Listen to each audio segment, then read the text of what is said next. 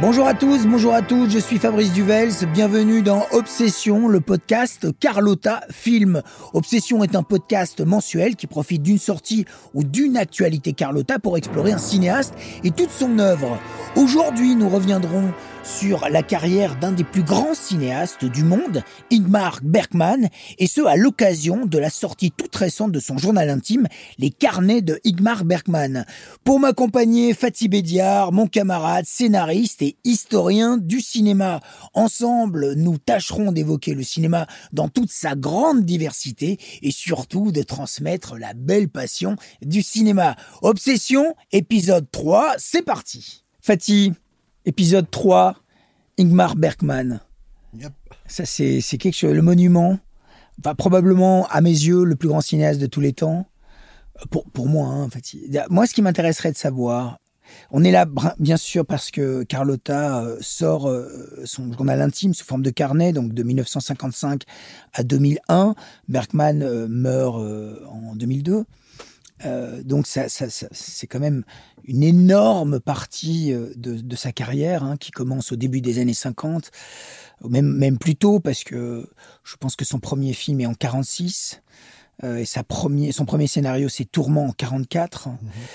Euh, ce carnet est absolument incroyable, c'est une mine d'or. Personnellement, j'aime beaucoup Berkman. on va en parler. Je, peux étayer et, discuter énormément sur le, travail de Berkman que j'aime parfois follement, passionnément et que je peux dans la même seconde pratiquement détester. Il y a quelque chose dans l'intimité de Berkman, dans son travail intime, qui me bouleverse, qui me fascine et qui me répulse aussi, et pratiquement toujours dans le même mouvement. J'aimerais savoir, toi, Fatih, euh, ce qui t'amène, comment tu découvres Bergman Bergman, ça a été euh, assez étonnant ma découverte euh, de, Bergman. Ça a été à travers mon grand frère, que Dieu ait son âme, qui a été une figure importante dans mon histoire cinéphile. On est tous cinéphiles dans la famille, mais s'il y avait bien un cinéphile, c'était lui il était incroyable. Pire que toi. Ah, j'ai envie de te dire, s'il y avait eu un bras de fer cinématographique entre Tarantino et mon grand frère, j'aurais misé ma baraque sur mon grand frère. Parce qu'il était, euh, il était incroyable. Il avait vraiment, c'était un, sacré cinéphile. Et on a commencé à parler de Bergman d'une façon assez inattendue. C'était lorsqu'on a vu ensemble Last Action Hero de McTiernan. Mhm. Alors, quel rapport euh, Alors, justement, euh, on a vu le film ensemble. Mon frère était un gros fan de McTiernan, il le suivait depuis Nomads. C'était un gros fan de Nomads. Son premier film. Hein, ouais, le premier film de McTiernan. Et quand, à la sortie de, de Last Action Hero, il m'avait demandé ce que j'en pensais. J'ai dit, moi, je trouve le film super. Moi, j'avais vraiment, j'étais, j'étais acquis au film. Et puis, euh, moi, je, je m'étais identifié au personnage de, Austin O'Brien, le petit Danny Madigan, quoi. C'est un môme qui a grandi dans les salles de quartier, comme j'ai grandi dans les salles de quartier, et avec mon grand frère. Mon grand frère mhm. était là. Et euh, quand j'ai demandé à mon frère ce qu'il en avait pensé, il m'a dit ce que j'avais le plus aimé dans le film, McTiernan l'a ruiné à la fin. J'étais assez surpris. Je dit, mais qu'est-ce qui a ruiné? Il dit, en fait, mon frère était quelqu'un qui, euh, son appréciation des films passait par la compréhension du personnage. Pour lui, c'était la clé. C'était quelqu'un, pour cette raison-là, qu'il adorait par exemple Hitchcock, qu'il adorait Scorsese, qu'il adorait. Il parlait de personnage, vraiment. C'était sa clé, c'était ce qu'il aimait. Et il me disait que le personnage de Danny Madigan, il l'aimait beaucoup, jusqu'à la fin. Il me disait, quand il y a eu cette scène où euh, on voit la mort, le personnage de la mort du septième saut sortir de l'écran. Et quand il voit le personnage de Danny Madigan, il dit c'est à ce moment-là que le film, pour moi, il est parti, euh, il est parti en vrille. Et ce que mon frère m'a dit après m'a marqué. Je dis mais pourquoi? Il me dit écoute, tu ne me feras pas avaler le fait qu'un môme de 12 ans connaisse le septième saut et connaisse la figure de la mort. Il me dit même pas en rêve. Il me dit c'est pas possible. Il me dit quand il voit le personnage de la mort, euh, il a vu le film, il sait qui c'est et euh, il ressort carrément des dialogues du film. Il dit c'est pas possible. Il me dit t'as le même profil que lui.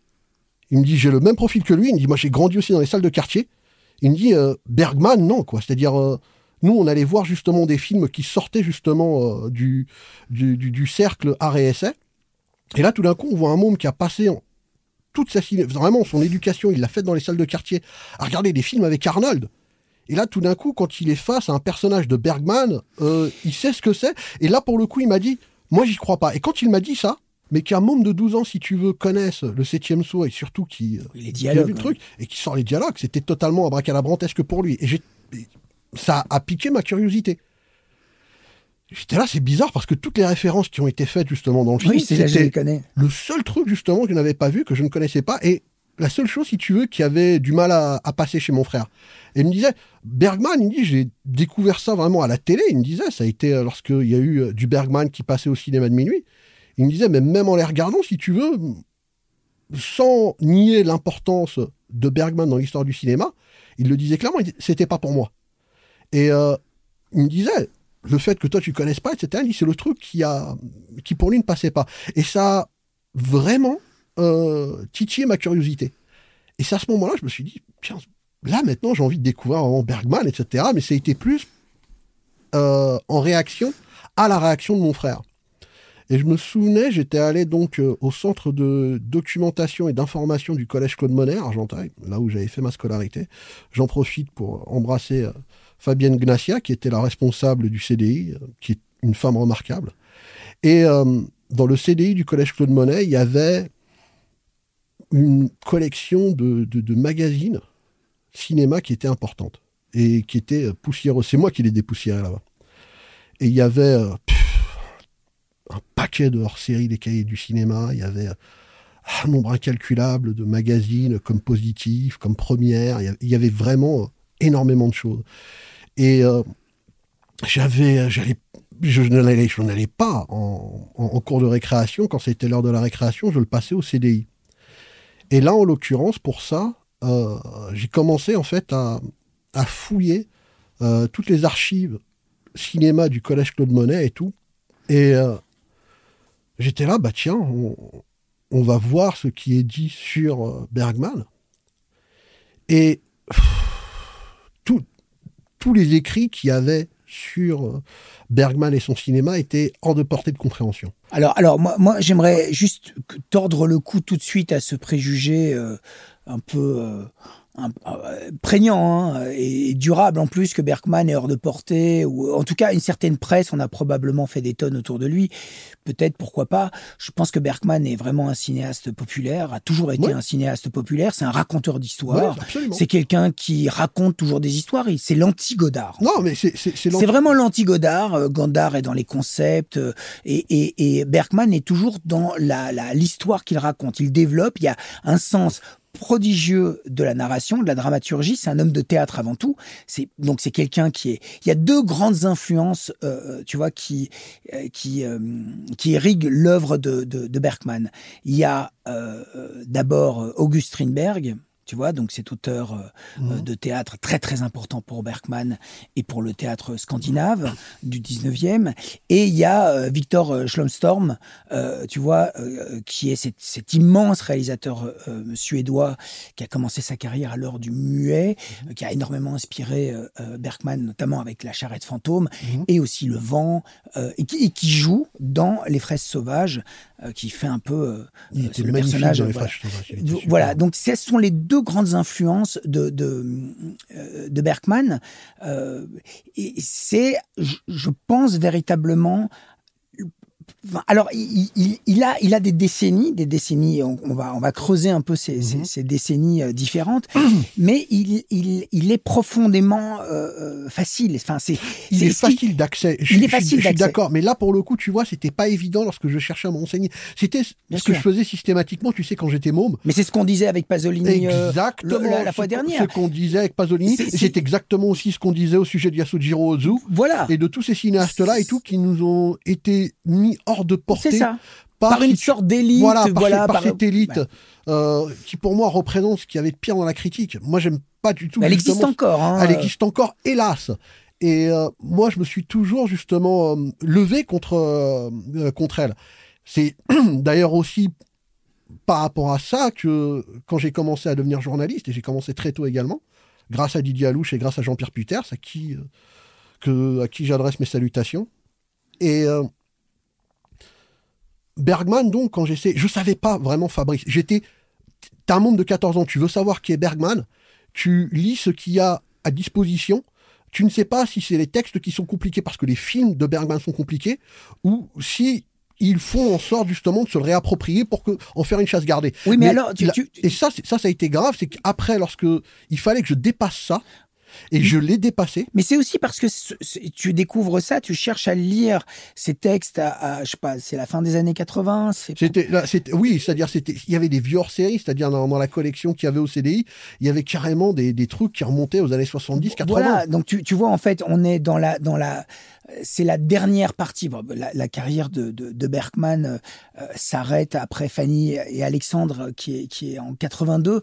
Après, bon, il fait beaucoup de choses au théâtre et bien sûr, il y a son dernier film, Sarabande. Il fait des certes euh, des téléfilms, hein, mais c'est-à-dire que au niveau dès les années 70, le, le, le cinéma de Bergman change. D'abord, il y a cet exil incroyable en Allemagne, à Munich, il doit fuir le pays pour, pour une histoire de fraude fiscale. donc il vit, il y, a, il y, a, un exil en Allemagne. Mais moi j'aimerais qu'on s'intéresse un peu plus au cinéma de Bergman, en tout cas son son son euh, qui, son élan cinématographique qui mmh. se cristallise euh, euh, surtout dans les années 50. Il y a une année magique qui est l'année 57 ou une année prodigieuse, mmh. et il y a bien sûr ce qui en découle, donc les années 60, où je pense qu'il fait, euh, qu'il fait euh, le, le, le, le plus... Euh, comment je veux dire ça? Parce que je vais être un peu émotif, hein, mais en fait, il fait quelque chose de... Je, je, trouve que chez Bergman, il y a cette il y a cette idée du courage. C'est-à-dire que pour moi, c'est le cinéaste le plus courageux. Je pense que s'il n'avait pas fait du cinéma, il, serait il, aurait terminé en, dans un ah, asile. Il, il, se serait suicidé. Voilà, je, je pense que c'est le, réalisateur, euh, enfin le cinéaste le plus courageux parce qu'il affronte, il affronte absolument toutes ses névroses euh, avec avec avec une sorte de panache et de vitalité qui n'a pas d'exemple. Euh, enfin, je ne connais pas d'exemple. Non, mais il faut dire après les choses telles quelles. Et d'ailleurs, lui-même, il le dit. S'il n'avait pas écrit Sourire d'une nuit d'été, il se serait suicidé. Euh, c'était un film qui a été extrêmement important pour lui parce que euh, c'est le film qui lui a sauvé la vie. Mais pour, pour... Euh, c'est Persona qui lui a sauvé. Non, il le disait lui-même. C'est en 55 qu'il avait fait euh, euh, Sourire d'une nuit d'été. Il fait, il, le fait. En, le film sort en 56. Mais Sourire d'une nuit d'été, Fatih, c'est surtout le film qui, c'est son premier film qui va à Cannes et il n'est même pas au courant que le film est à Cannes. Il, découvre tout ça effectivement. Et au fond, je pense que quand il apprend que le film est à Cannes, il prend son scénario du septième saut, du septième, du septième saut, pardon, mhm. et il descend à Cannes et il essaye de vendre euh, son scénario. Et il a le, le septième saut qui est absolument rejeté par tous les financiers de l'époque, en tout cas dans son pays. Et il arrive à financer le septième mmh. saut euh, comme ça. Ouais, mais quand il avait fait en c'est-à-dire quand il disait justement euh, ce, qui, ce, qui, lui était arrivé lors, lorsqu'il était en 54, c'est-à-dire il y avait toute une série d'événements qui, euh, qui, qui l'ont vraiment mis au pied du mur, c'est-à-dire il était horriblement endetté, il avait, il avait très peu d'argent, voire plus d'argent, euh, il avait une liaison euh, avec différentes femmes, dont Bibi Anderson, avec qui ça, prenait une, une, mauvaise tournure. Bergman et les femmes, c'est Exactement. Il s'est retrouvé isolé et il s'est retrouvé acculé. Il était vraiment, vraiment pas bien. Et Bergman disait qu'il avait contemplé justement l'idée du suicide. Et c'est à ce moment-là justement qu'il a décidé d'écrire le, scénario donc de, de Soir d'une nuit d'été. Et il disait que c'est pour ça que le film en fait il est empreint euh, d'une certaine joie de vivre, d'une certaine légèreté de ton, d'un certain. Je trouve que c'est son film le plus lumineux dans le sens où c'est le film le plus que tu c'est le c'est par exemple celui que j'ai le plus vu de ce qu'il a fait et c'est celui vraiment que je continue vraiment de de, de regarder mais vraiment avec un plaisir énorme et euh, le, il le disait lui-même, hein, ce sont les propos de Bergman, le film a sauvé la vie. Mais euh, avant d'en arriver, si tu veux, à, la découverte de Soir d'une nuit d'été, etc. C'est-à-dire dans ma quête de la découverte de Bergman, c'est les écrits. C'était absolument pas. Il n'y avait aucun écrit qui me permettait, si tu veux, de, découvrir son œuvre. Donc, il a fallu que, que, que je mette, que, que, je balaye en fait tout ce qui avait été écrit, ce que j'ai lu, ce qui pour moi c'était incompréhensible. Et lorsque j'ai été justement dans les vidéoclubs pour essayer de, de trouver les films, il n'y en avait pas. Les vidéoclubs que je fréquentais à cette époque-là, ils n'avaient pas de Bergman. Bien sûr. Et le truc, c'est que, pour te dire à quel point j'étais motivé, à l'époque, il y avait donc euh, les, euh, les, les films de ma vie, donc qui avaient édité donc euh, une collection de vidéos qui étaient consacrées à des cinéastes. Et il y avait donc des, des, des- vidéos qui étaient consacrées à, à Bergman. Et les deux films que j'ai achetés, que j'ai achetés, hein, que j'ai pas loué mais que j'ai achetés, c'était L'Or du Loup et Le Septième Saut. Mhm. C'était cela. Et lorsque j'ai découvert euh, L'Heure du Loup, j'ai découvert L'Heure du Loup en premier. Mais c'est un film d'horreur, alors, du loup. Alors, mais, mais avant, j'ai avant bien de. fait d'avoir commencé par ce film-là, Fabrice. mais- J'ai bien fait. J'en- J'entends en fait, mais avant de parler de, de l'heure du loup, si tu veux bien, Mhm. j'aimerais rétro-pédaler un petit peu. J'aimerais resituer Bergman dans son contexte. Mhm. Bon, il, il- il- naît euh, en, en 1918. Il est issu d'une famille euh, très religieuse. hein. C'est, euh, son, son père est pasteur, c'est un pasteur luthérien. Euh, il est le fils cadet. Il a une sœur, il a un frère aîné. Euh, son père, qui est une figure euh, vraiment très très importante de toute son œuvre, euh, qui est un homme rigide et qui traque de manière obsessionnelle le péché et le repentir. Et je, je pense qu'il y a quelque chose dans l'enfance, bah, dans l'en- l'enfance chez Bergman est, est partout, elle est, elle est permanente. Euh, en fait, je crois que, enfin, je pense que Bergman a eu énormément de difficultés. Alors là aussi, sur son enfance, il y a énormément de, euh, de choses qui se disent entre son frère aîné et lui-même. euh, il y a, il y a un hiatus, hein, il, y a un- il y a quelque chose qui, on ne sait pas très bien qui, euh, qui est le plus euh, meurtri des deux en fait. Mais euh, ce qui sauve en tout cas Bergman, c'est sa passion euh, précoce pour le cinématographe. Euh, et et c'est une passion qui, qui va illuminer complètement sa vie. C'est une passion qui va euh, euh, le sauver. Euh, le sauver véritablement. Il, il commence comme scénariste. Il a tout au début de sa carrière, dans les années 40, il a pour modèle le cinéma français, donc Renoir, Duvivier, Carnet, surtout Carnet, ouais, Carnet, surtout. Tu Ouais, vois. Et- c'est Carnet Duvier. Ce qui était drôle, c'est que euh, parmi les réalisateurs, on va dire les jeunes réalisateurs français de son époque, qu'il aimait donc, il aimait Truffaut. Ouais. Bizarrement, tu vois, Carnet et Duvivier, ça faisait partie des cinéastes que Truffaut détestait. Et ce qui était drôle, c'est que aussi en réaction à Truffaut, il détestait Godard.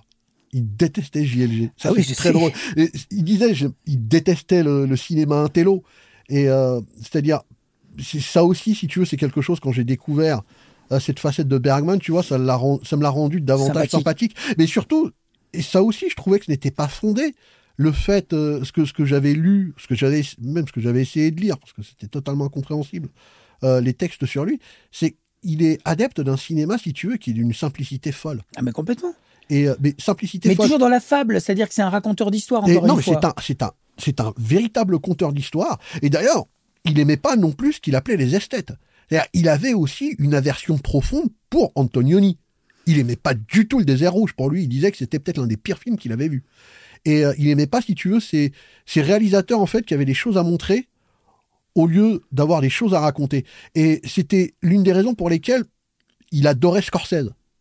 Oui, il aime Euh, beaucoup Taxi Il, Driver. a, il adorait Taxi Driver. Il en Et- parle souvent. et c'est en même temps c'est normal c'est difficile de ne pas aimer ce film là et euh, mais il a toujours été relativement il a toujours été relativement simple et ça d'ailleurs c'était une chose aussi que c'est pas étonnant qu'il ait pu avoir cette passion pour les films euh, de Carnet et du Vivier parce que c'était aussi des cinéastes qui euh, qui aujourd'hui sont à l'épreuve du temps parce qu'ils ont su rester simples Oui, mais c'est, par contre, si tu veux, il a, il a un idéal euh, euh, français, donc Carnet, du Vivier Renoir, euh, mais en même temps, dans les années 40, il réalise des films, hein, plusieurs euh, crises, euh, notamment son premier film. Il enchaîne avec d'autres films, mais ce sont des films qui sont encore très très hybrides. C'est-à-dire que Bergman n'apparaît pas vraiment. Ce sont des films qui restent confidentiels, ce sont des films qui ont très peu de succès.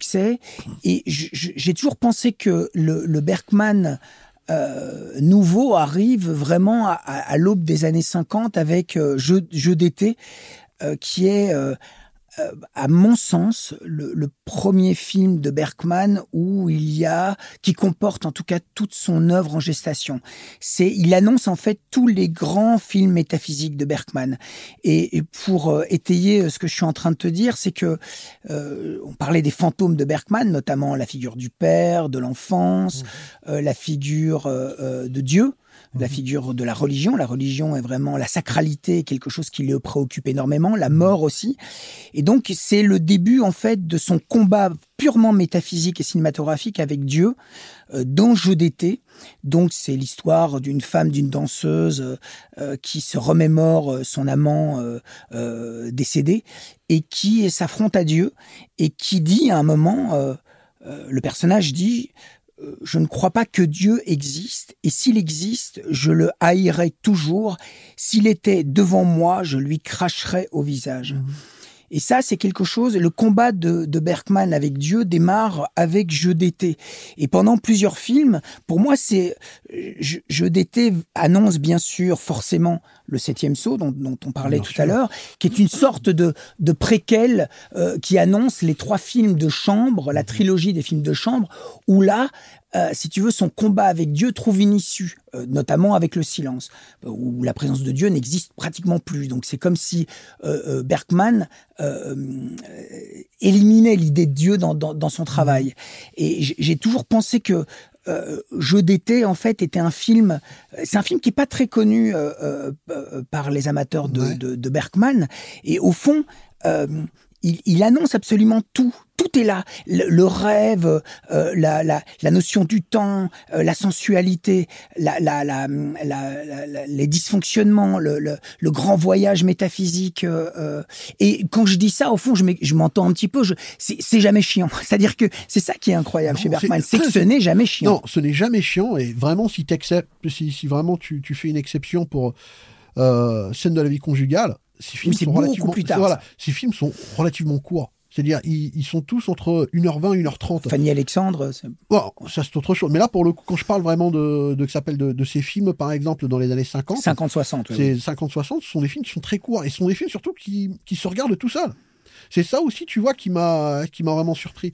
C'est-à-dire, généralement, tu vois, quand on associe le cinéma d'auteur, mais surtout en plus de ça, le cinéma d'auteur, tu vois, qui vient de, euh, de, contrées un peu éloignées, etc. Là, on tape dans la caricature du film en noir et blanc, tu vois, avec des dialogues qui sont un peu... Euh, euh, un, peu spéciaux, tu vois, un peu abscons. On a toujours euh, l'idée d'aller voir un film interminable, euh, etc., et qui parle pour ne rien dire. Alors que ce n'est absolument pas le cas. C'est-à-dire, on a toujours eu, par exemple, c'était ce que, ce que l'on a appelé pendant longtemps le syndrome Teresa, qui était le, la parodie, si tu veux, du cinéma à faite par, la par les inconnus dans la télé des inconnus. Oui, ou alors, tu as, dans Robert et Robert de Claude Lelouch, je ne sais pas si tu te souviens, Jacques Villeray qui imite un film de Bergman, c'est absolument prodigieux. C'est prodigieux quand il fait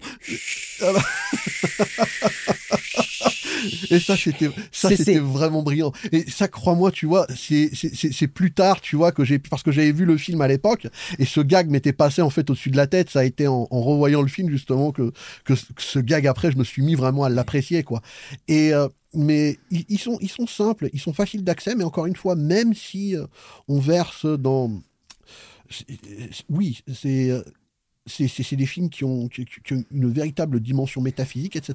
Ce sont des films qui restent tout de même à portée du grand public. Absolument. Mais il y a une évolution. Ce que, ce que je veux dire ici, c'est que Bergman cherche son style. C'est-à-dire que c'est vraiment un, artiste euh, extraordinaire. Hein. Je pense qu'il y en a très très peu. Euh, en plus, avec une vitalité folle. On va parler de l'année 57, qui est la grande année de Bergman, que tous considèrent comme la l'année, en tout cas, qui a, qui a, tout changé dans la vie de Bergman. Mais avant, avant 57, donc avant euh, euh, euh, le, septième saut, euh, euh, il y a quand même un été avec Monica, tu vois, qui est encore, bon, qui est un film incroyable, qui est un film profond. Pour moi, c'est vraiment un film très important. Bien sûr, bien, bien sûr, mais tu vois, si je reviens à Monica deux secondes, c'est-à-dire que c'est un film, Sourire d'une nuit d'été, c'est vraiment un film bergmanien.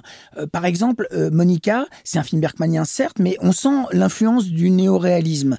c'est un film qui est très très érotisé euh, bien sûr, hein, absolument incroyable. Il y a, il y a des mouvements de caméra. Une influence néo-réaliste dans ces films. Toujours. Mais d'ailleurs, tu, tu, peux même le, le, voir déjà à travers euh, sa passion profonde pour les femmes.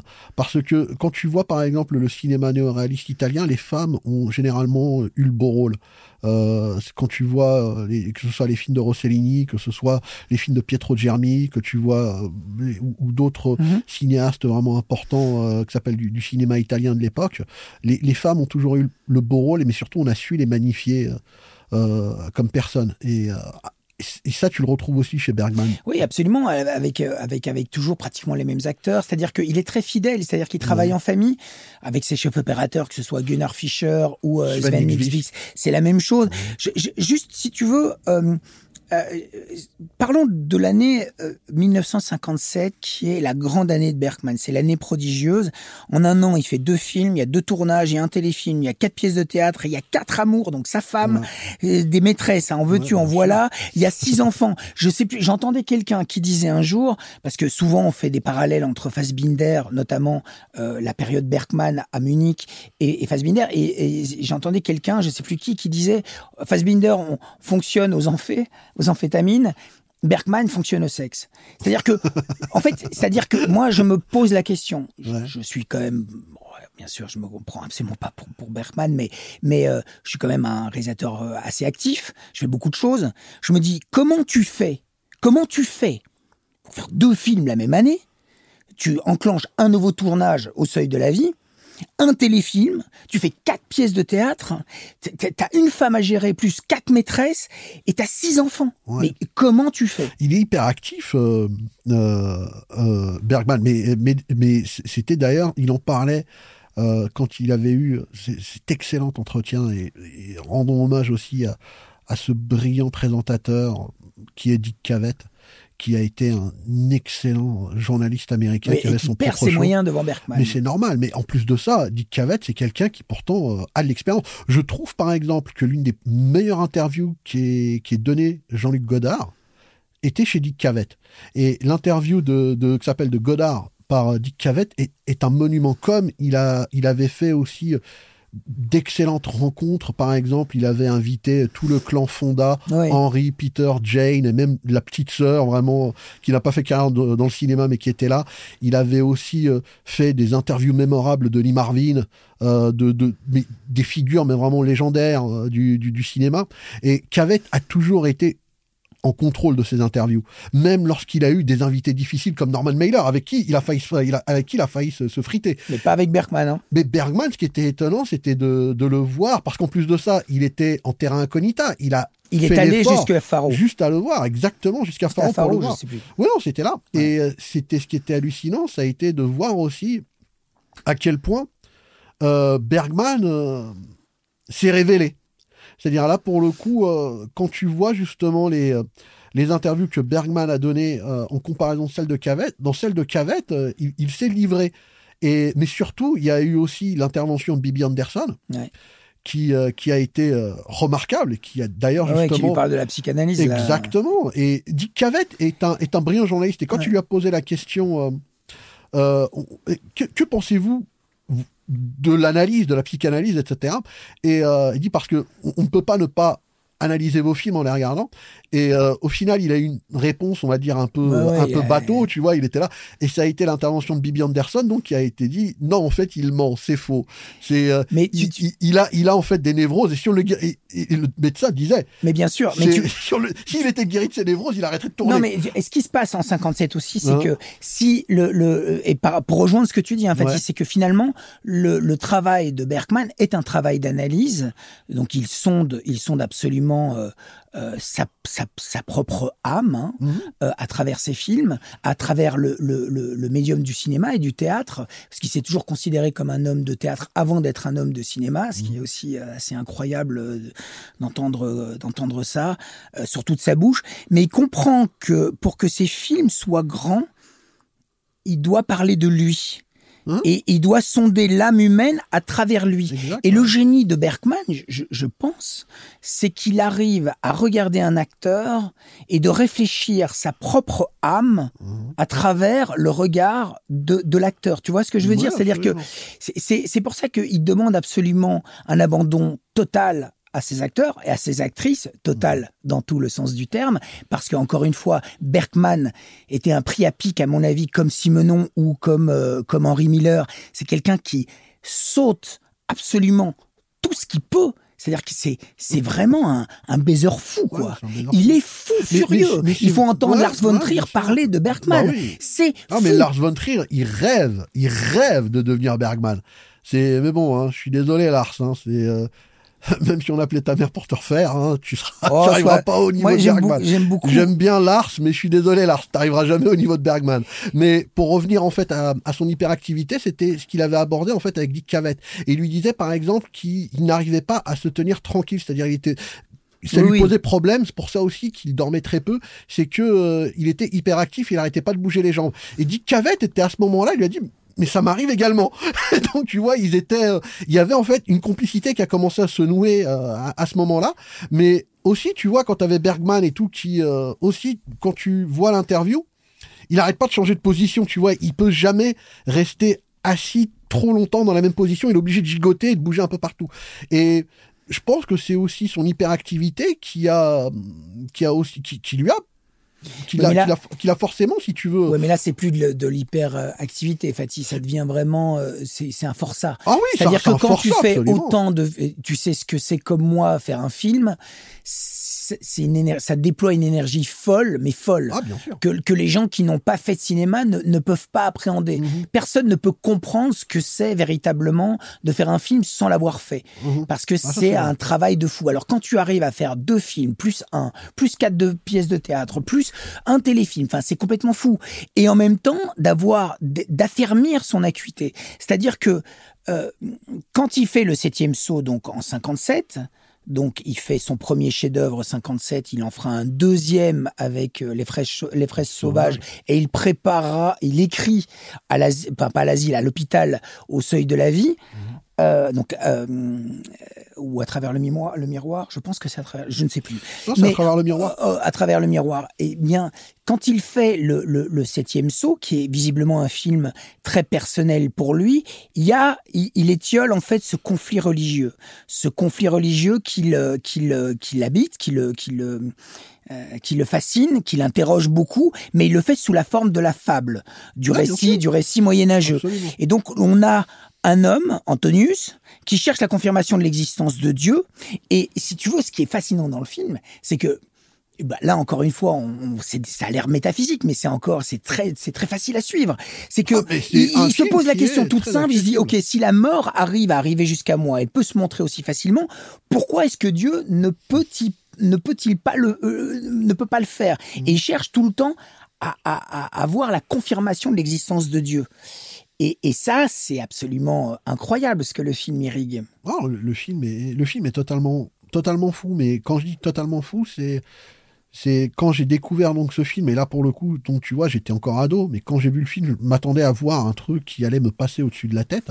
Ah non, Absolument pas. non. Et ça, c'était si tu veux, encore une fois, pourquoi aussi je.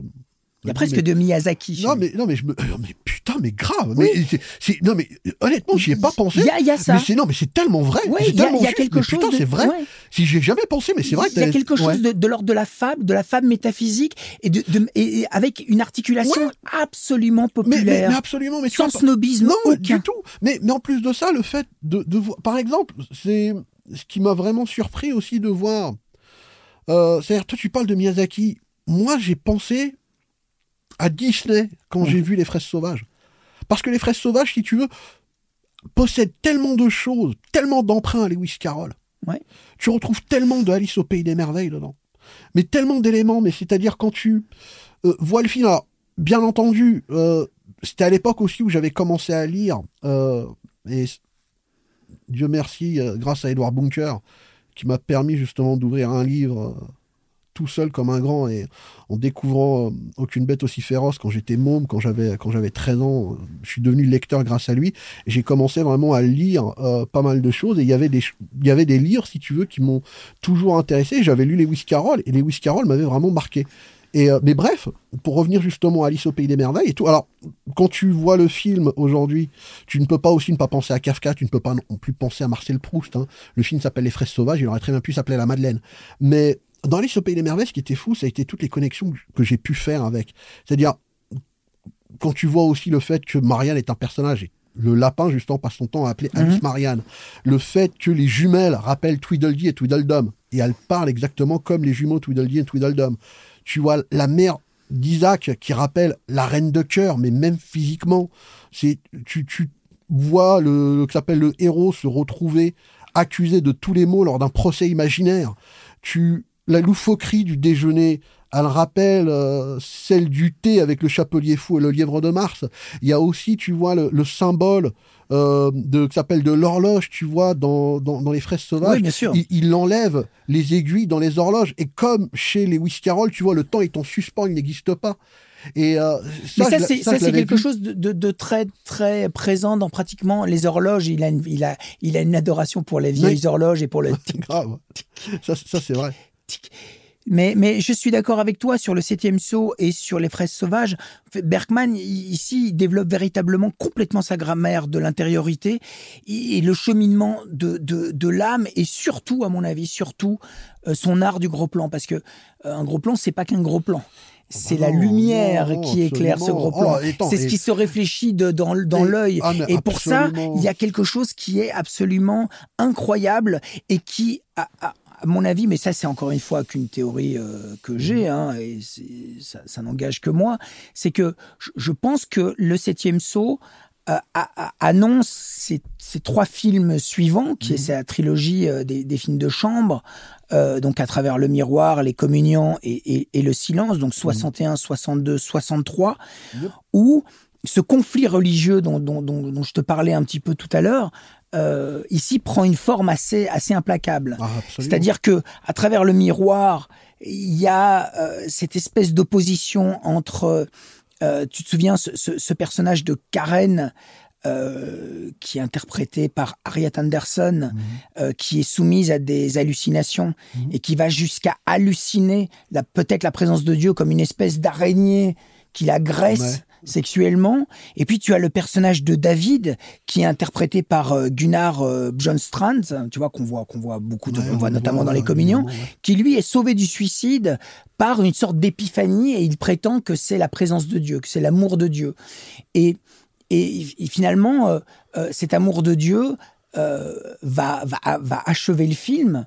Et, et, et Bergman le dit d'ailleurs, il dit mais que les gens ont cru euh, ont, ont cru que l'interprétation en fait que l'amour l'amour de Dieu la, la, la- que l'amour euh, euh, était Dieu ça l'a ça l'a absolument révulsé. Et il fait les communions après tu vois. Les communions où c'est justement tout l'inverse. C'est-à-dire que c'est un combat à mort entre cette espèce de de pasteur qui lutte euh, et, et qui lutte et qui commence à mépriser carrément Dieu et, et, et après dans le silence il n'y a plus Dieu. Ouais. Tu vois, il n'y a plus Dieu, il y a ce gamin, Mhm. ce regard de gamin qui oscille entre ces deux femmes, entre ces deux femmes, donc euh, Ingrid Tulin et, euh, et euh, Gunnel euh, Li- Lindblom, qui sont l'une malade, malade, profondément malade, et l'autre soumise à sa pulsion de luxure. Mhm. Et, et, et sans Dieu, quoi. Et là, il y a quelque chose d'absolument prodigieux quand tu... Si, si, c'est- enfin, je, je trouve que cette, cette trilogie est absolument Ouais. implacable. Et ce qui était Et étonnant, solde quelque chose. bien sûr. Mais surtout dans le septième saut, ce qui était aussi étonnant, c'était de voir aussi à quel point il avait. C'est un film qui, euh, qui est historiquement euh, anachronique. Euh, dans un seul et même film, euh, il, il incorpore des éléments qui sont issus des croisades, Oui. de la peste noire Ouais. et de l'Inquisition, alors qu'il y a eu quand même euh, un certain laps de temps entre chaque événement. Mais ce qui était intéressant, c'est que c'était trois événements en fait où euh, Dieu a été mis au centre, si tu veux, de ces événements. Les croisades, tu vois, c'était les fous de Dieu, les combattants de Dieu. Euh, la peste noire, bah, ça c'était la punition de Dieu, c'était le châtiment de Dieu. Et l'Inquisition. Voilà, quoi, ça a été... euh, Là, pour le coup, on ne peut pas se permettre un seul instant de pouvoir penser qui est un diable. C'est-à-dire, nous, c'est notre responsabilité en tant que religieux euh, de mettre un terme au diable et de mettre Dieu au centre de tout. Tout à fait. Et, euh, et ça, et ça, il le fait d'une façon assez subtile dans, dans s'appelle dans le septième saut, parce que quand, Métabolisé par le personnage d'Antonius. exactement, mais carrément, c'est-à-dire tout ce qui a trait à Dieu dans le septième saut, c'est vraiment à travers son opposition, vraiment à travers son opposition. On voit le personnage de Antonius Black, qui est un putain de guerrier, tu vois, j'ai envie de te dire. S'il y a bien un personnage, tu vois, que, que John Milius a beaucoup euh, affectionné, c'était celui-là. C'est pas hasard hein, s'il l'a pris euh, pour Conan le Barbare. Hein. ça a été une chance pour lui, il le disait. Hein. Euh, quand tu vois justement la, la, la, la scène vraiment, Sydow, hein, la, la, scène avec la peste noire et puis surtout la, scène qui pour moi m'a vraiment terrorisé dans, dans le septième saut c'était la scène vraiment du chemin de croix avec les, les, les, moines euh, totalement fous et, et, et, illuminés qui, qui, qui, fait vraiment, vraiment peur. Puis surtout, en plus de ça, il, il, donne à la scène une tonalité gothique, mais tu vois, digne des films d'horreur les plus méchants, les plus féroces. Et puis, tu as la scène de l'Inquisition, la scène où on met une pauvre petite fille sur le bûcher qui est d'une cruauté qui était mais incroyable. Et, et on voit quand même un illuminé de Dieu, parce que c'est ce que Antonius Black est. Il a souillé, c'est-à-dire, c'est-à-dire il a, il a versé le sang. Il a Antonius Black, il a versé le sang au nom de Dieu. Pour lui, c'était, je veux savoir pour qui je me suis battu, pour qui vraiment j'étais prêt à faire l'ultime sacrifice. Et il ne peut avoir vraiment euh, de conversation à ce sujet qu'avec une, une pauvre fille vraiment qu'on a accusée d'être hérétique. Et qui va sauver. Exactement. Et c'est une scène qui était mais incroyablement touchante. Mais, mais surtout, ça a été le. D'ailleurs, aussi petite parenthèse et tout par rapport justement à la au septième saut. Et ce qui a aussi euh, consolidé en fait mon appréciation aussi de Bergman, comme pour Pasolini quand on en avait parlé. Ça a été la découverte des films de Bergman qui m'a fait réévaluer, si tu veux, tous les cinéastes qui ont été euh, importants pour moi. Et quand j'ai vu le septième saut, le premier film auquel j'ai pensé, c'était La chair et le sang de Paul Verhoeven. Bien sûr, mais c'est un cinéaste architecte, euh, euh, comme on parlait de, de, Pasolini euh, Absolument. lors, lors, de, lors du, du, premier épisode. Mais, mais si, je suis complètement d'accord avec toi, c'est-à-dire que de toute façon, l'empreinte, l'empreinte de Bergman est, est, est, absolument incroyable et a irrigué le cinéma mondial et même la théâtralité ah mondiale. C'est-à-dire que, je veux dire, de toute façon, son, son, euh, sa carrière par décennie est assez euh, incroyable, ne cesse en tout cas de me questionner euh, et dans mon rapport à la cinéphilie, à l'objet de cinéma, mais aussi dans mon travail de, de, de cinéaste. Et je, je trouve que il y a des moments où il règle ses comptes, c'est-à-dire que c'est comme, tu vois, quand il termine c'est la, la trilogie des films de chambre, il règle ses comptes, par exemple avec Dieu. Et donc, après cette histoire-là, après, euh, après euh, le silence, en fait, ces films deviennent euh, plus profanes. C'est-à-dire que bien mhm. sûr, il y a la trilogie de Faro, tu vois, avec l'or du loup, la honte et la passion d'Anna, où ce ne sont que que des histoires de, de couple avec des genres très circonscrits. Le film d'horreur, le film de, de guerre, ou, ou, presque la la la la, la, le, la guerre des roses, quoi, pour pour la, la la Passion d'Anna. C'est vraiment, euh, c'est vraiment un film d'une violence absolument incroyable et qui est véritablement son premier film en couleur. parce qu'il a fait un film en couleur avant, qui, est une ah, comédie qui s'appelle Toutes les femmes, mais qui est vraiment un film. Le film n'était pas bon, moi j'aime pas. Hein. Mais je pense que si, c'est-à-dire, on, peut se permettre d'être euh, méchant avec ce film-là, mais on ne pourra jamais être aussi méchant que Bergman vis-à-vis de ce film. Ah mais non, non, mais de toute façon, Bergman est implacable avec lui-même. J'aimerais juste, euh, Fatih, parce que si on parle du silence, c'est impossible de ne pas parler de Persona. De persona. Euh, le silence, bien sûr, annonce Persona. Mhm. persona, donc c'est ce film qui, en tout cas, après le plantage de toutes les femmes, Bergman traverse une période compliquée. Il fait Persona en 65. C'est Bibi Anderson et, et, et euh, ce, film est, est, une est une sorte d'épiphanie, enfin un film absolument incroyable et probablement un des films, un, des plus grands hein, films de l'histoire du cinéma. Non, vraiment, c'est un, film unique et euh, euh, c'est c'est assez incroyable. personnage, je, l'ai découvert vraiment, je l'ai découvert, j'avais 19 ans et, et j'étais vraiment, le film m'avait bouleversé. Le film m'avait bouleversé, mais surtout ce qui m'avait étonné, c'est que pourtant le film, tu vois, euh, il, datait pas d'hier. Ah Mais même en, le revoyant, quand je l'ai revu la semaine dernière, j'étais là, putain de merde, c'est incroyable. Le film n'a pas pris une ride. Non. Mais surtout, de tous les films de Bergman, c'est son film le plus dynamique. Et euh, quand je dis le plus dynamique, c'est euh, bravo quand même au monteur de ces films. Euh, qui a quand même fait un travail remarquable. Et puis surtout, toutes ces trouvailles, vraiment, par exemple, cette ouverture carrément qui est, euh, j'ai envie l'ouverture et la fermeture du film, qui est un film dans le film. Oui, mais tu, vois, par exemple, par, rapport à, Dieu, à la présence de Dieu dont on parlait avant, tu vois, par exemple, il y a dans, l'ouverture du film, il y a les stigmates, il y a la main du Christ, machin, etc. Mais il y a une bite en érection, donc c'est-à-dire que le profane, le, profane bouffe en fait le sacré. C'est-à-dire que ah, c'est de la transgression, Fabrice. on est complètement dans la transgression. Et au fond, je pense qu'aujourd'hui, euh, je te l'ai dit l'autre jour, parce qu'on n'a jamais parlé de Bergman ensemble. On jamais parler de Bergman, euh, toi et moi. ça, c'était vraiment l'occasion rêvée C'est vraiment incroyable parce que, au fond, Bergman est vraiment un metteur en scène qui, qui, qui, qui m'intéresse énormément et qui m'a qui continue de m'intéresser par période de manière assez, euh, même frénétique. Mais j'ai toujours pensé, moi, que le plus bergmanien des cinéastes euh, modernes, bon, même s'il tourne plus beaucoup de films, c'est David Lynch. Et je trouve que mmh. Mulholland Drive, Mulholland Drive, qui est un sommet, qui est un, un chef-d'œuvre absolument incroyable, est en fait une relecture très très personnelle euh, de Persona. Mhm. Et euh, je, pense Lynch, je pense que Lynch ne s'en cache absolument pas d'ailleurs. Non, non, non, mais il y, en a. Ça aussi, tu vois, c'est ce que je te disais, Fabrice. À quel point. Parce qu'on est sur la dualité. Non, mais oui. Mais euh, quand, quand je te dis, tu vois que le, pour moi, la découverte de Bergman et mon appréciation de Bergman m'a permis, si tu veux, de, de redécouvrir mes cinéastes préférés. C'est-à-dire en, découvrant, par exemple, Persona, oui, c'est vrai. Mais j'ai envie de te dire, putain, c'est-à-dire tu pouvais déjà mais il y a tellement de choses, c'est-à-dire quand en, découvrant Bergman, je me suis mis à redécouvrir euh, Sam Peckinpah, je me suis mis à redécouvrir Fredkin, je me suis mis à redécouvrir Oliver Stone, je me suis mis à redécouvrir Kubrick, je me suis mis à redécouvrir Wes Craven, même Lars von Trier à l'époque où j'étais fan de Lars von Trier. Il y a aussi un cinéaste qui est incroyablement bergmanien et on ne le dit jamais assez, c'est Takeshi Kitano. Euh, il y a vraiment. que tu dis ça parce que ah, je ne trouve pas moi. Mais ah, tu peux m'expliquer pourquoi tu trouves ça? Parce que déjà il y a une chose en fait qui revient souvent chez euh, chez chez Bergman, c'est l'amour de la nature et c'est l'amour de la mer. Ces films, il les ouvre, si tu veux, en, qui s'appelle euh, Au large des côtes. Ça lui arrive aussi, si tu veux, de les clore au large des côtes. Euh, il aime la mer, ce qu'elle symbolise. Euh, il, la met en avant de ses plus belles compositions. Et encore une fois, je tire mon chapeau à, Gunnar Fischer et Sven Nykvist.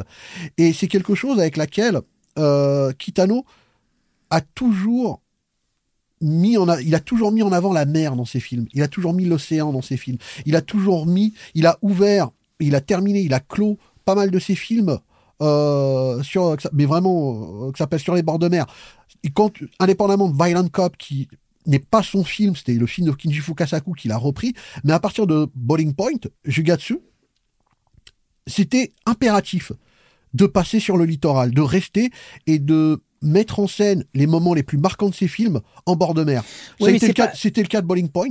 Oui, mais c'est pas la même la même introspection. Ah, moi, ah, moi, je dirais que Kitano est beaucoup plus léonien en fait. Léonien, non, cinéma. du tout, parce que en plus de ça, non, en plus de ça, Kitano l'a revendiqué, a revendiqué l'influence de Bergman. Et d'ailleurs, c'était euh, c'était comment elle s'appelle, c'est Jeanne Magnussen, celle qui a fait le, les, documentaires sur euh, sur Bergman, qui avait interrogé Kitano justement sur son appréciation de Bergman. Oui, mais tout le monde se revendique de Bergman. Mais, non, mais c'est euh, difficile, surtout quand tu vois justement de, de, ne pas y penser. Moi, ça a été évident.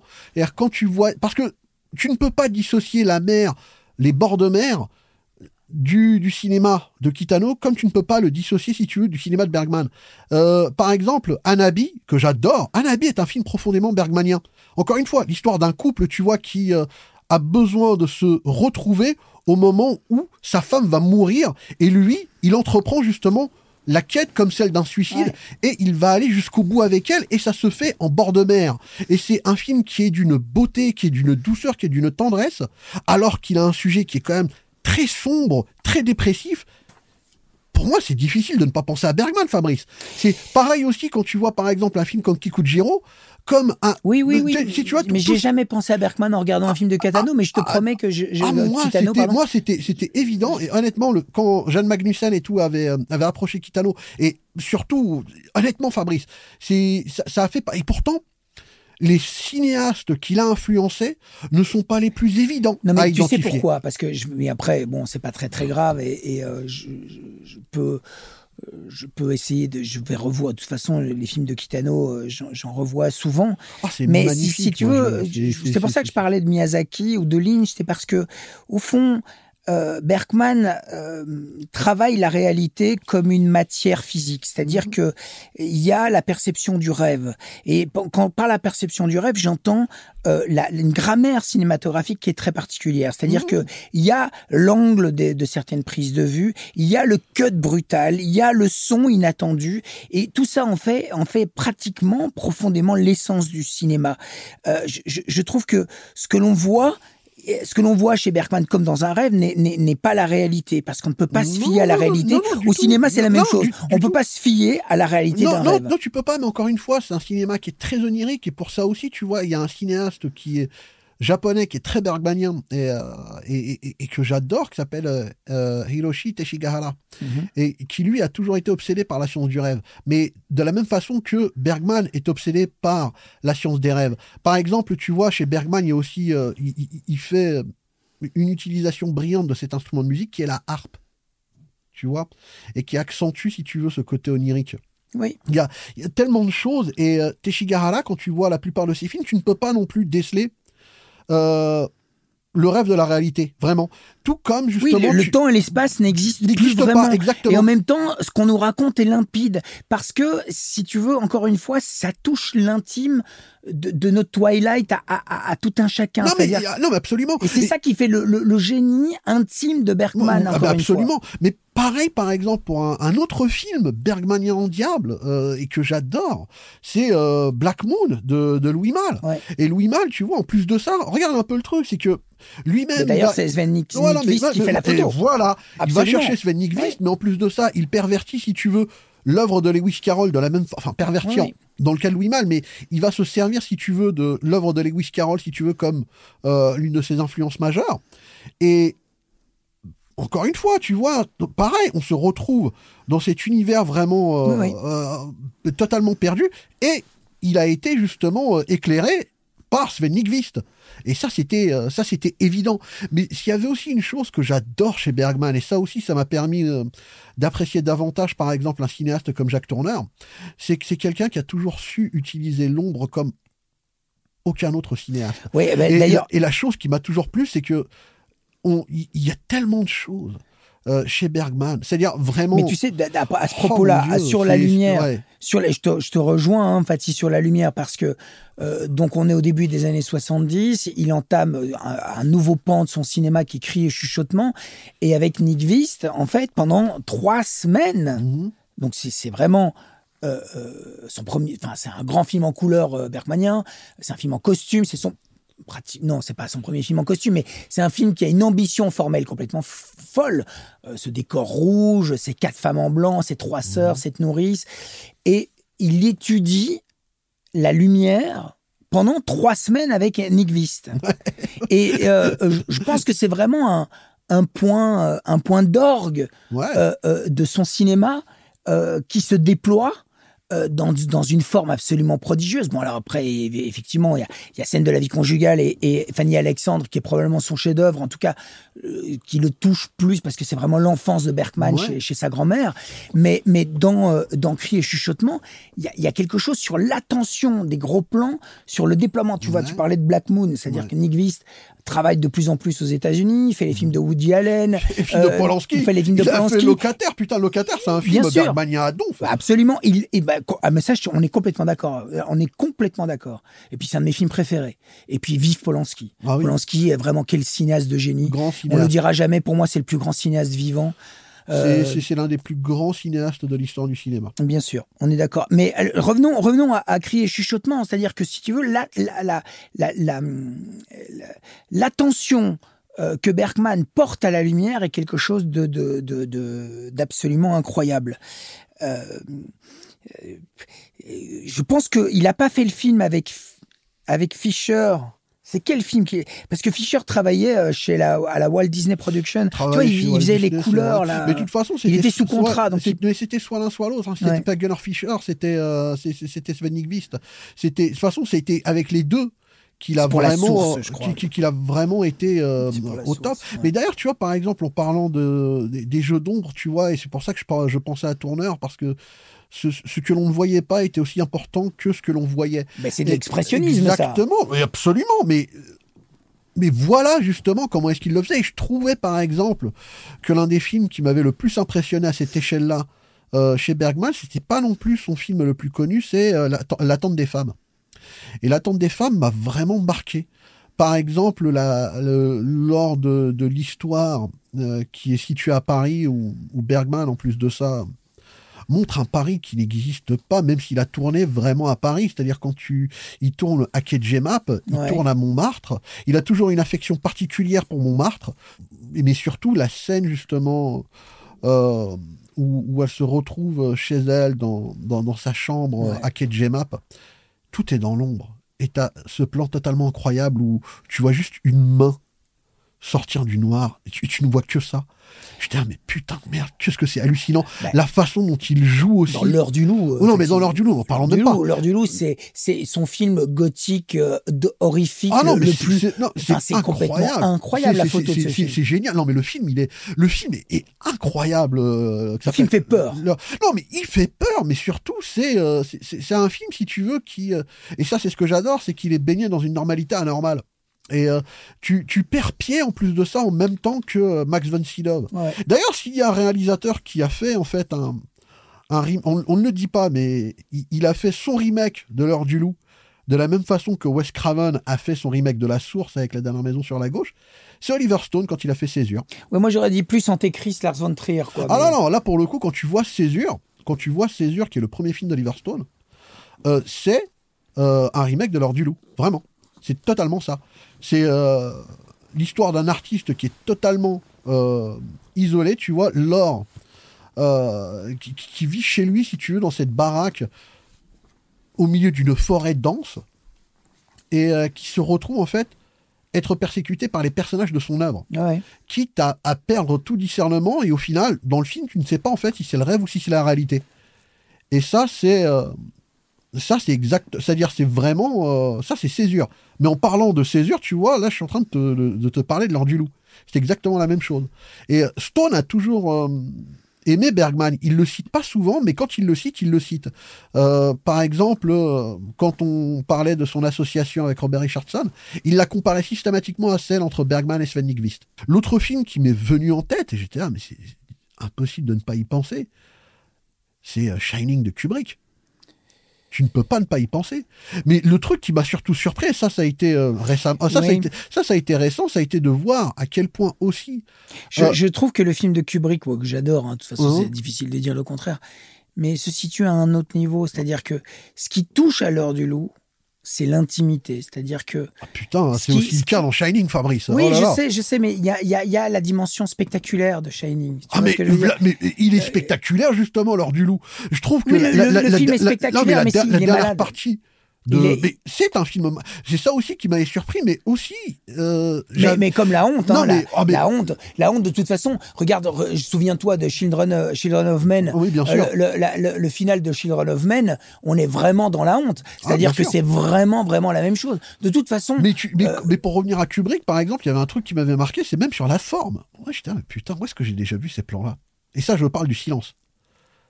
Et là, tout d'un coup, je me suis rendu compte qu'il y a carrément des plans entiers euh, du silence que Kubrick a repris pour Shining. J'étais étonné. Ah oui, les, les, les, les, plans de couloir. Ah, j'étais là, mais ouais. non, mais c'était tellement. Non, mais voilà, mais tu vois, c'était euh, c'était hallucinant.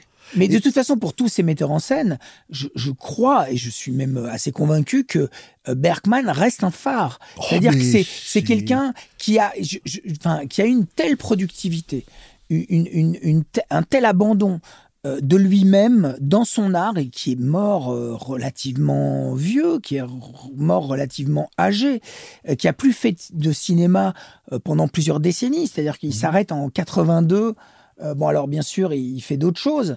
Il fait il fait après la répétition qui est une sorte de, post-scriptum en fait de de de Fanny de, de Fanny Alexandre et il termine avec ce film incroyable Sarabande qui est un film de jeune homme, qui est pratiquement comme un premier film.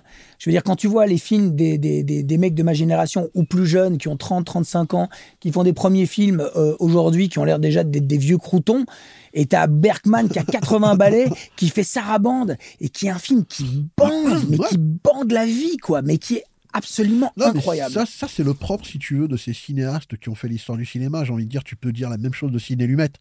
C'est euh, ce- ce- ce- ces gars, si tu veux, qui euh, jusqu'au bout, jusqu'au bout, les mecs, ils ont, ils ont continué à faire des films. Tu vois, par exemple, c'est le cas aujourd'hui de Ridley Scott. Et hop, par exemple, euh, en parlant de Ridley Scott, parce que toi et moi, on fait partie de ces rares passionnés de son film The Counselor. The Counselor est un film bergmanien. Ah, mais j'adore ce film. Mais c'est Bergman, quand tu vois dedans, c'est. Tu retrouves tout, mais surtout, ça a été. euh, Ça a été le film surtout qui a fait la conjonction en fait de ces deux cinéastes qui ont toujours été un peu euh, l'un jalousait l'autre et euh, The Counselor en fait était le film qui a fait l'analogie des deux cinémas. Et c'est surtout Cormac McCarthy. hein, ouais, non, mais c'est. Cormac McCarthy, mais attention. euh, quand tu vois le film de, de Ridley Scott, tu ne peux pas ne pas penser à Bergman, comme tu ne peux pas ne pas penser à ce cinéaste qui a été euh, marqué par Bergman, et on ne le dit pas assez, c'est Sam Peckinpah. Peckinpah a été marqué par Bergman, à tel point il le jalousait. Il le jalousait vraiment. Et par exemple, 68 a été l'année charnière pour euh, Peckinpah. Pourquoi? Parce que ça a été l'année de la Horde sauvage. Et le jour où il est arrivé, euh, lorsqu'il a fini son film, lorsqu'il a fini la Horde sauvage, et lorsque la Horde sauvage a commencé à être projeté dans les festivals et à la presse, Peckinpah était là, putain de merde. Moi, je me suis fait chier à faire un film comme La Horde sauvage, mais tout le monde me casse les couilles avec ce film suédois qui s'appelle Persona. Sachant qu'en plus de ça, il n'était pas au bout de ses peines. C'est-à-dire, alors que la Horde sauvage continuait de faire parler de lui, qui se retrouve à dealer avec l'heure du loup, et à- tout de suite après, et avec euh, la honte. Parce que Mais ces oui, mais il, tourne, il tourne un film tous les six Euh, mois. non, mais voilà. Et le truc, la misère, il c'est fait que... chef-d'œuvre sur chef-d'œuvre. voilà. Et Peckinpah, il essayait d'exister en 68 avec l'Horde sauvage. Il- Il avait cette tendance. William Friedkin disait un truc très juste euh, vis-à-vis de Peckinpah. Il disait euh, Peckinpah était quelqu'un qui, euh, s'il était envieux, s'il était jaloux, c'est une chose, mais c'était quelqu'un qui ne cachait jamais son admiration pour toi, même s'il te jalousait, même s'il t'enviait. Et Fredkin se souvient donc de ce, de, ce coup de fil qu'il a eu donc euh, euh, en, en 71, euh, lorsque euh, French Connection était en train de, de cartonner. Il disait qu'il avait un coup de fil de Peckinpah, et Peckinpah l'a appelé pour le féliciter. Il a dit Billy, t'as fait un film magnifique, vraiment. Il dit Mais ça t'aurait fait chier de le faire plus tôt, de le faire plus tard. Il dit Mais pourquoi tu dis ça? Il dit J'ai fait les chiens de paille, j'essaye d'exister. Et là, tout le monde me casse les couilles avec la French Connection. Il me dit Please, il tout me dit Si je fais un film, s'il te plaît, ne fais pas de film en même temps que moi. Et le pauvre, il a eu en fait, euh, le, il a eu le syndrome Bergman avec ça, mais, surtout, c'est qu'il a découvert ses films et il en était fan. Et celui qui parlait, par exemple, euh, l'un des rares collaborateurs de Peckinpah, qui était un passionné de Bergman aussi, et ça aussi on ne le dit pas, alors que pour lui, la découverte de ses films a été une révélation, c'est Walter Hill. Mhm. Walter Hill, il était môme, il avait euh, 15 ans quand il a découvert Sourire d'une nuit d'été. Et il a été traumatisé. Il le disait lui-même, hein, il disait ça a été euh, une révélation. Oui, mais c'est l'érotisme du film. Non, mais pas juste l'érotisme, Non, bien Fabrice. sûr, bien sûr, bien Parce sûr. que, re- Mais il y a quelque chose dans, chez Bergman, de toute Non, façon, non, mais qui Fabrice, est terriblement non, mais érotisé. Mets-toi dans la tête d'un môme comme Walter Hill, qui est un cinéphile, mais cinéphile qui voit vraiment, qui va régulièrement au cinéma, qui voit tous les films possibles et imaginables. Et c'est quelqu'un qui vient du cinéma classique. Mais tu vois, par exemple, c'est quelqu'un qui disait qu'il aimait la comédie classique. Et là, tout d'un coup, il voit un film. T'as l'impression de voir, en fait, euh, un, film de Lubitsch dans sa forme. Mais putain, c'est un film où l'on où l'on fait la part belle, où on célèbre le- libertinage, l'échangisme, euh, les, les- les pratiques sexuelles les plus hallucinantes. Mais ça, c'est voilà. partout chez Et- Bergman. et- non, mais justement, mais lui, il découvre ça, c'est-à-dire ce qu'il a l'impression de voir comme étant une comédie vraiment à la Lubitsch. Tout d'un coup, il dit, mais on parle carrément, il y a une, il y a, il y a une belle-mère qui veut se faire son fils. Il y a euh, un, un- qui s'appelle un homme âgé qui a envie de se faire euh, qui s'appelle sa gouvernante de 18 ans. On voit cette gouvernante qui, parle, anecdote. qui- qui parle de son de son première expérience sexuelle à 16 ans. Il y a une anecdote incroyable, Ah, c'est que Bergman raconte que quand il était enfant, Mhm. un jour, euh, je pense que c'est dans euh, Bergman Island, pas le film de Mia euh, Ansel Love, hein, euh, le, le documentaire, où il raconte qu'un jour, enfant, il a été enfermé dans une morgue. Oh, Et ça m'a fait penser à Hitchcock, qui, dont le père euh, l'a emmené euh, au commissariat pour, euh, pour une pécadille, tu vois. Et le pauvre Bergman s'est retrouvé avec un macabé euh, pendant plusieurs heures. Et c'est une, visiblement une expérience euh, qui l'a profondément marqué au fer rouge Mhm. et dont il disait dans cette interview, enfin dans, dans ce documentaire, que il, il en, il en rêve encore, il en rêvait encore la nuit. quoi. Ouais, bien sûr. Et euh, je, je crois que tu vois, ça, ça, ça signifie en fait, ça, ça métabolise comme chez Hitchcock, hein, parce que aimait l'anecdote, hein. oui, mais d'ailleurs, euh, Spe- Spellbound, tu vois, euh, et, euh, et, euh, et la, la, la logique des rêves Bien dans, sûr. dans, C'est dans, Spellbound, c'est le cabinet du docteur Edward. Edward. Film magnifique avec Gregory Peck et le, les scènes oniriques qui avaient été mises en scène par Salvador Da- Dali. Dali rappelle les scènes de rêve des fraises sauvages. Absolument, c'est vrai. Il y a vraiment quelque chose. Bon alors, euh, euh, euh, Spellbound a été fait bien avant, dix ans avant, Mhm. mais je, je trouve qu'il y a quelque chose comme ça sur la logique du rêve, sur un pied dans le surréalisme, sur Mais c'est l'art pour total. ça aussi que Bergman adorait Fellini. Oui, mais, pour c'est- ça. mais tu vois, Fellini travaillait en équipe comme, comme Bergman. C'est-à-dire que Bergman travaillait en famille. C'est bien pour ça qu'à un moment donné, il s'installe à Faro, il travaille en famille. C'est pratiquement une troupe. C'est comme Fassbinder. Ce sont des gens qui ont, qui ont une troupe à disposition. Euh, tu vois, c'est l'idée de troupe. Oui, c'est l'idée comme John du Ford aussi, tu vois, il a exactement ce, c'est exa- exactement ça. Mais pour revenir justement à Walter Hill et sa découverte de de, de Soins d'une nuit d'été, la première question qui lui est venue en tête, tu vois, mais c'était une question rhétorique, c'est on peut faire ça? Ouais. C'est-à-dire, c'est quelqu'un, si tu veux, qui. Il avait l'impression, tu vois, il partait voir ouais. la folle ingénue de Lubitsch. Non, non, on parlait de cul en long, en large en travers. Lui, il était. Il disait, ça, ça lui avait ouvert les yeux. Et surtout, lui qui avait vraiment des aspirations, si tu veux, d'être écrivain, la découverte de Bergman, on parle de Walter Hill, hein, l'a libéré. Et d'ailleurs, c'était par exemple ce qu'il disait, c'était. euh, beaucoup de personnes, par exemple, étaient euh, intimidées par l'exercice d'adapter Thompson, en l'occurrence, c'est le, le lien Mhm. conjugal guet-apens, The Getaway. Ouais. Lui, non. Il n'a pas du tout été intimidé. Parce qu'au contraire, justement, ce qu'il avait vu et ce qu'il avait apprécié chez Bergman, surtout en plus de ça, dans la complexité qu'on pouvait avoir au sein d'un couple, c'était quelque chose qu'il avait envie d'explorer. C'est ce qu'il a fait justement à son, à son échelle. Même si au final, et en plus de ça, il l'a fait avec Peckinpah. Mhm. Et Peckinpah avait cette, cette jalousie et de, qui s'appelle de Bergman. D'ailleurs, Walter Hill avait dit un truc Bah, la complexité Ah non, mais- du couple chez mais c'est Peckinpah, surtout ouais. ça. Mais en fait, Peckinpah disait que, en fait, pas que Peckinpah, tout le monde, le, enfin les, les gens qui connaissaient Peckinpah disaient, lui en fait, s'il avait la possibilité de, de faire du, du cinéma, tu vois, il n'aurait pas fait le cinéma pour lequel on le connaît, pour lequel on l'adule. Il aurait fait, si tu veux, des films qui étaient, qui seraient un peu plus bergmaniens. Ouais. Mais quand il, euh, on, on avait souvent tendance, par exemple, à l'associer à ce cinéaste, mais c'est normal, hein, c'est à ce grand maître du cinéma qui est Akira Kurosawa, Sensei Akira Kurosawa. Et euh, se souvient donc d'une soirée où ils étaient en train de, de, de, parler de Kurosawa.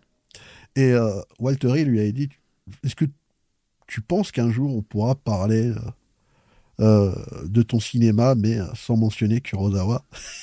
Et Kinpa avait répondu Il dit Ouais, bien sûr.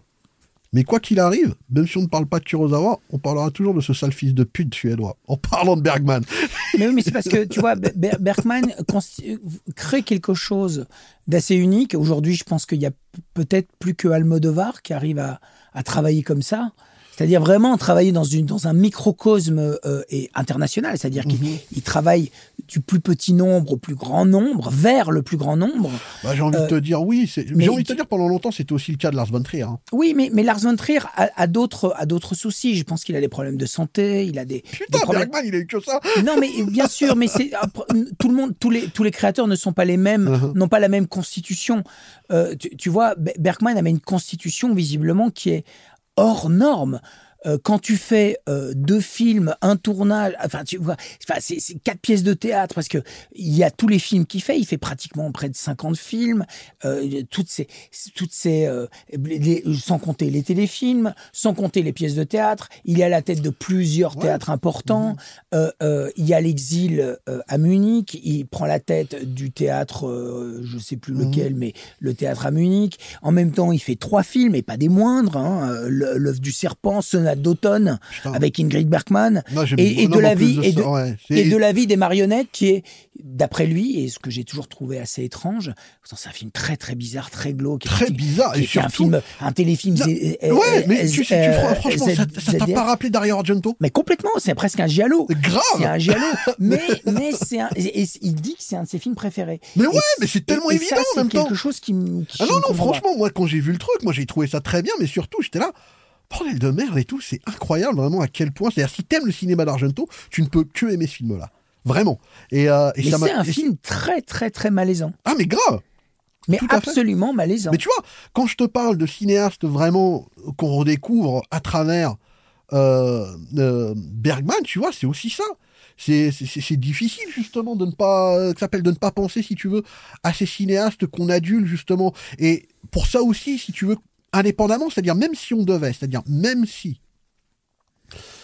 je n'avais pas aimé son cinéma, ce qui n'est pas le cas. J'aime le cinéma de Bergman, mais même si je n'avais pas aimé son cinéma, je n'aurais jamais nié son importance à l'échelle de l'histoire du cinéma parce que sans lui, on n'aurait sûrement pas eu tous les cinéastes que l'on adule, qui nous ont façonnés, que l'on a adulés, etc., etc. Rien que pour ça, ça fait de lui une figure incroyablement importante Ou- dans l'histoire du cinéma. Oui, effectivement, c'est, c'est, enfin, t'as raison, il est absolument euh, euh, prédominant partout, encore aujourd'hui. Euh, tous les cinéastes du monde entier le connaissent, l'adulent, Mhm. le craignent encore aujourd'hui, Mhm. même s'il est mort, parce que en fait, tu te confrontes toujours à son corpus de travail. Toujours, mais toujours. Et, et- et c'est presque écrasant, c'est-à-dire que tu, tu peux aduler, ouais. tu peux aduler, euh, en fait, parce que par rapport, je reviens deux secondes à son à, à son combat à mort avec Dieu. En fait, à la fin de sa vie, Bergman euh, en a fini avec la question de Dieu et ne parle que de la sacralité des artistes, en fait, euh, des, des, des hommes. Il parle que de la sacralité de l'homme, donc qui se manifeste sous la sous la sous la euh, sous la sous le corps en fait des peintres, des des, des, des écrivains, des, des cinéastes. Et il dit à ce moment-là, on peut voir peut-être Dieu. C'est-à-dire que les artistes en trouvent des mondes qui pourraient être cette espèce de preuve métaphysique Mhm. euh, de, de, de Dieu en fait. Euh, tu, tu- tu vois ce que je veux dire, qui n'est pas qui n'est pas le Dieu le Dieu luthérien de son père, tu vois, qui traque le, le, le péché, le repentir. Et donc il, il- il meurt presque. Comment dire Je ne sais pas s'il meurt apaisé. Je, ne suis même pas sûr de ça, mais en tout cas, ceux, qui restent euh, et qui continuent leur travail. Bon, je sais que le cinéma a énormément changé, mais forcément, tu regardes toujours le travail de, de, Bergman euh, comme euh, La Montagne ou, comme Kurosawa ou comme Ozu ou, comme Kubrick ou tu vois, ou Pasolini. C'est des des montagnes où tu te dis mais mon Dieu, mais mais comment ils ont fait? Et, et je pense que la question euh, qui prédomine aujourd'hui toujours, c'est la question de Bergman. Comment a-t-il fait tous ces films comme ça, dans cette énergie-là, dans ce laps de temps, il tourne comme un fou pendant 30 ans, puis sûr. après, pendant 25 ans, il tourne plus. Enfin, c'est complètement Ouais, incroyable. Mais honnêtement, Fabrice, il l'a fait en mettant un pied devant l'autre et personne ne lui a dit que c'était impossible alors qu'il l'a, alors il l'a fait. Oui. Tout simplement. C'est, il faut vraiment pas chercher au-delà quand tu vois par exemple les, les, les- justement, c'est, c'est très difficile, mais en même temps, tu vois, ce sont des, ils l'ont fait de façon naturelle. Mhm. Ils avaient des choses à raconter, ils avaient des choses à, à faire, tu vois. C'était aussi, ils avaient, ils avaient tissé en fait un lien euh, incroyablement intime avec le cinéma parce que c'était euh, pour eux euh, un médium qui leur permettait aussi justement de soigner leur névrose. Ça a été le cas de pas mal de monde. Tu vois, quand on parle de, de Bergman et quand Bibi Anderson disait à Dick Cavett, c'est euh, si, qui si- raconte, si- si on guérissait Bergman de ses névroses, il ne tournerait plus. Oui, parce que c'est ces C'est angoisses en images. C'est ça, c'est exactement ça. C'est-à-dire, il met toutes ses phobies sur grand écran. Il ne fait que ça. Et euh, pareil aussi, tu vois, comme euh, j'ai envie de te dire, il y a tellement de, tellement de choses euh, incroyables, tu vois. Bah, c'est aussi le débat justement de Lars von Trier. Hein. Lars von Trier, tout le monde dit, à partir du moment où il est devenu sobre, il a arrêté de faire du cinéma. Et von Trier l'a même dit ouvertement, quoi. on pourrait dire la même chose d'autres cinéastes qu'on adore. Oui, hein. mais de, Ferrara aussi. Ouais, on peut dire ça aussi. c'est vrai. on peut dire ça aussi de Ferrara. Mais euh, ce qui était, ce qui était fou, c'était de voir par exemple à quel point aussi Lars von Trier a cherché désespérément de de, de, de, de suivre les, euh, les, les, pas de Bergman tout en essayant en de se singulariser, mais ça a toujours été très difficile. C'est incroyable de quand tu vois Nymphomaniac, il a désespérément cherché à faire son euh, scène de la vie conjugale. Il a désespérément cherché à le faire en deux parties, etc. On analyse la complexité justement entre les relations homme-femme, etc. Lui, il a voulu pousser le bouchon un peu trop loin en y introduisant les éléments pornographiques, etc. Mais il n'y est pas arrivé. Tout comme aussi, il a cherché aussi à se rapprocher du septième saut euh, avec euh, The House, The Jack Bird. Mhm. Totalement ça. C'est euh, que j'adore moi. Hein. Moi j'aime bien le film, mais encore une fois c'est. Mais moi j'ai vraiment une tendresse très particulière pour Lars von Trier.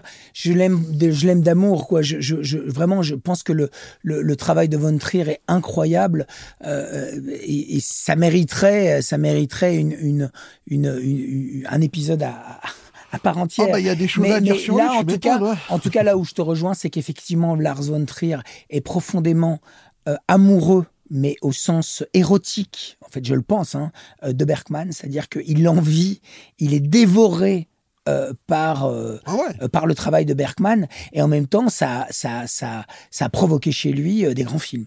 Oh, il y a Bergman, il y a Herzog, il y a, plusieurs cinéastes. Que c'est tous les films qu'il a fait au début étaient des films qui étaient profondément bergmaniens. je trouvais que c'était là où il était vraiment en pleine possession de ses moyens. Ah mais quand tu quand tu vois ne serait-ce que Element of Crime, Épidémique, puis surtout un film bergmanien, c'est vraiment Europa. Tout à fait. puis plus de ça, le fait vraiment de, de souligner euh, la, parenté de, de, avec euh, Bergman à travers Max von Sydow qui, qui, livre une, une, prestation vocale incroyable. Euh, oui, après ça a été ça a été justement très difficile après pour von Trier parce que là où, Bergman, qu'on le veuille ou pas, ne s'est jamais vraiment pris au sérieux.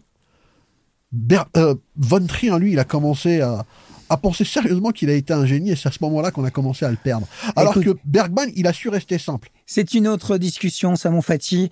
On vous laisse là. On vous remercie euh, d'avoir été avec nous. Fatih, je te remercie beaucoup. Euh, on, vous retrouve, on vous retrouve euh, le mois prochain pour un nouvel épisode d'Obsession. D'ici là, portez-vous bien et allez au cinéma. Merci d'avoir été avec nous pour cet épisode 3 de Obsession. Merci à Fatih, merci à Troisième Oreille, merci à Vincent-Paul Boncourt et à toutes les équipes de Carlotta Film. N'hésitez pas à nous donner vos avis et impressions sur tous les réseaux sociaux de Carlotta et sur le site carlottafilm.com. Nous, on vous donne rendez-vous le mois prochain pour un nouvel épisode disponible sur toutes les plateformes. Longue vie Obsession et vive le cinéma. Encore merci à tous d'avoir écouté cet épisode d'Obsession. Pour compléter ce podcast, une petite synthèse des choses à retenir pour apprécier davantage votre écoute d'Obsession. Les dates à retenir. 1955. La renaissance de Ingmar Bergman à travers Sourire d'une nuit d'été. De son propre aveu, faire ce film a permis à Bergman de mettre un terme à ses pensées suicidaires et revigorer sa créativité. Sourire d'une nuit d'été continue d'être considéré comme l'un des grands chefs-d'œuvre du cinéaste par les personnalités phares du cinéma américain comme Martin Scorsese, Woody Allen et Walter Hill. 1957, l'année charnière d'Igmar Bergman, celle qui le verra être consacré à travers le monde comme un cinéaste important suite au succès de Sourire d'une nuit d'été au Festival de Cannes. En 1957, Bergman réalisera coup sur coup deux des films les plus marquants de sa filmographie, Le Septième Saut et Les Fraises Sauvages, en même temps que Herr Sliman Kommer pour la télévision suédoise et signera le scénario de Nathens Lius de Lars Erik Kjellgren. 1967. L'année de sortie de Persona qui sera considérée à juste titre comme le chef-d'œuvre ultime de Bergman. Le film aura un impact important dans l'histoire du cinéma et aura marqué des cinéastes comme David Lynch qui, en 2001, aura fait une relecture surréaliste du film avec Mulholland Drive. Le cinéaste américain avait également glissé une référence subtile à Bergman dans Lost Highway en modelant le personnage de Robert Blake sur celui de la mort dans le septième saut. 1968. L'autre grande année du cinéaste qui aura mis en scène L'heure du loup et la honte dans la foulée du succès de Persona. 1968 aura également été l'année de consécration de Sam Peckinpah avec La Horde sauvage et qui amorcera sa rivalité personnelle avec Bergman dont le triomphe ne cessera d'éclipser ses films. D'ailleurs, Peckinpah aura exprimé sa jalousie vis-à-vis du cinéaste suédois auprès de son disciple Walter Hill et au critique Roger Ebert, fan de Bergman devant l'éternel. L'autre chiffre à retenir est 60. C'est le nombre d'années d'activité d'Ingmar Bergman depuis ses débuts en tant que scénariste pour Tourment d'Alf Sjöberg en 1944 jusqu'à Sarabande, son dernier film sorti en 2004. Ce qui fait d'Ingmar Bergman l'un des cinéastes ayant eu la plus incroyable longévité de l'histoire du cinéma, aux côtés de Sidney Lumet, Manuel de Oliveira et Marco Bellocchio. Enfin, n'hésitez pas à vous plonger dans la lecture des carnets de Bergman, livre somme de 1000 pages que vient de sortir Carlotta Film et qui vous plonge dans l'intimité et l'univers de l'un des plus grands réalisateurs de l'histoire du cinéma. Encore une fois, merci à tous et vive le cinéma